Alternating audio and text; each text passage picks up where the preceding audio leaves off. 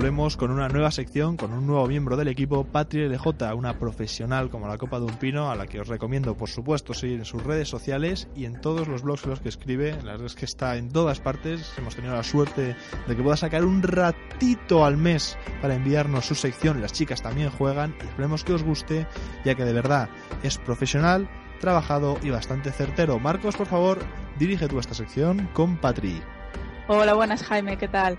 Oye, muchísimas gracias por haberme invitado a participar con vosotros. Estoy encantadísima de estar aquí y ya que es mi primer programa con vosotros y que además Halloween está cerca, ¿qué os parece si, si charlamos de esos juegos de terror que últimamente parece ser uno de los géneros más extendidos en, en la industria? La verdad es que os habéis dado cuenta de cuántos juegos de terror tenemos en el mercado ahora mismo.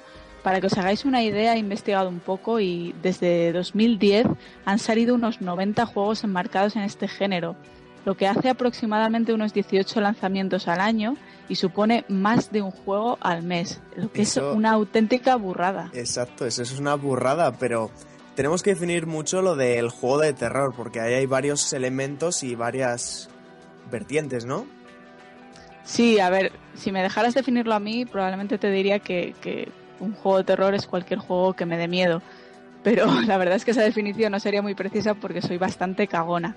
Así que si queremos ser más exactos, eh, quizás deberíamos de tener en cuenta el término ya acuñado en la industria, que por cierto se hizo popular allá por el 96 con el lanzamiento del primer Resident Evil. Estoy hablando del survival horror.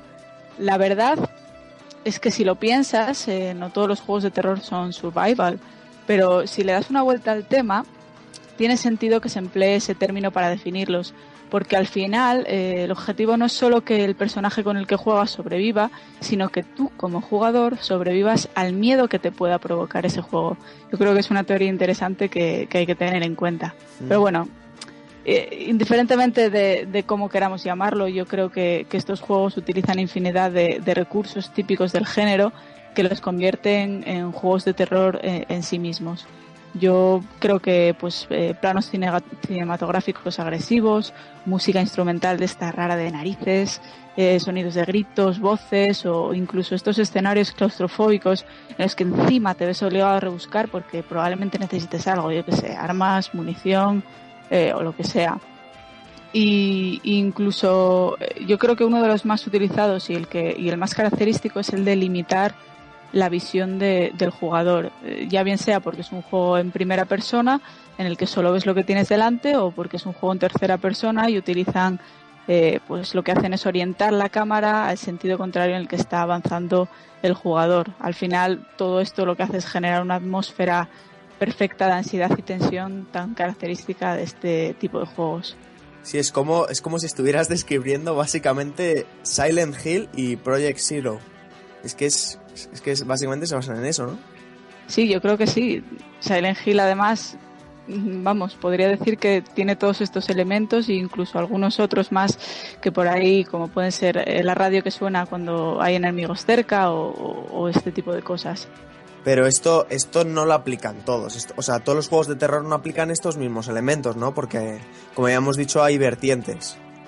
Eso es, yo creo que hay vertientes y es que, y bueno, y por supuesto subgéneros, pero yo creo que un poco a lo largo de los años el, el género se ha ido desvirtuando poco a poco y aunque sí que, que tenemos juegos actuales que sí que contienen algunos de estos elementos típicos o, o de estas características como puede ser el Amnesia a Machine for Pigs, ah, la tendencia parece ser a que juegos no considerados como títulos de terror 100% tengan pinceladas de este género. Yo creo que en este caso The Last of Us es un ejemplo claro. Eh, yo la verdad que lo he jugado, me encantó, tiene un argumento de 10, y, y- pero he de admitir que sufrí un poco y lo pasé un poco mal. Y, pero, pero a ver, Patri, ¿tú has jugado a un juego de terror de estos que es puro terror todo el rato? 100%. Bueno, sí, más o menos. No sé si lo que dices se podría llamar jugar, la verdad. Yo creo que, que no. Mi primera experiencia con el género fue con, con Silent Hill.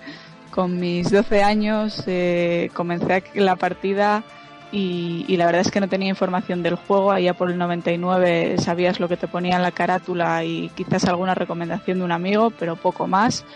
Y por si alguien de, lo, mm, alguien de los que nos escucha no lo conoce, cosa que me parecería rara, pero por si acaso, básicamente el juego, en el juego tú eres un padre que, vas con tu hija de vacaciones a Silent Hill, bonito lugar para ir de vacaciones, y tenéis un accidente y tú te quedas inconsciente y cuando despiertas tu hija no está y tienes que dedicarte a buscarla por, por Silent Hill. La verdad es que recuerdo perfectamente la sensación de incertidumbre al bajar del coche y comenzar a caminar por las calles. No veía nada por la niebla, parecía que estaba nevando y se suponía que estábamos en verano. Si a eso encima le añadimos que lo único que escuchaba eran mis pasos contra el asfalto y una música grave constante, pues os podéis imaginar el panorama. Tuve que apagar la PlayStation, no pude. O sea, aunque intenté jugar más veces, al final eh, tuve que disfrutar el juego en modo espectador viendo cómo mi padre jugaba. Y es que esa fue mi última y mi primera y última experiencia en el, con el género de terror. Claro, porque es que tenías ahí 12 años eh, y, y, apuntar a Silent Hill era un reto alto, ¿eh? Era un reto muy alto, pero he de decirte que intenté jugarlo un poco más mayor y tampoco pude. Soy una cagona. Ya está, lo tengo, lo tengo asumido. Pero la verdad es que lo piensas y hay gente que le encanta jugar a estas cosas y, lo disfruta muchísimo. Y yo me pregunto por qué. O sea, a mí me encantaría poder ser una de esas personas y disfrutar de los juegos de terror.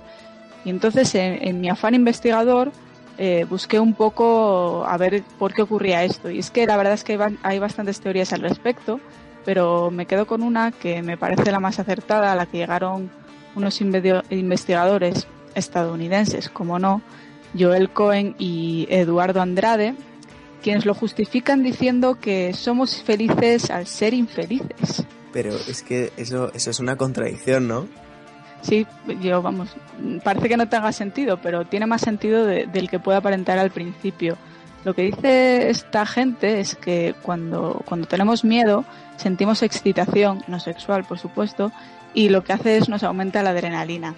Esto es supuestamente porque la amígdala, que es la parte del cerebro que procesa las emociones, se activa junto con la corteza prefrontal, que es donde se evalúa el peligro. Eh, entonces lo que ocurre es que esta, la estimulación de la amígdala provoca que tengamos miedo y una vez que desaparece la amenaza sintamos alivio.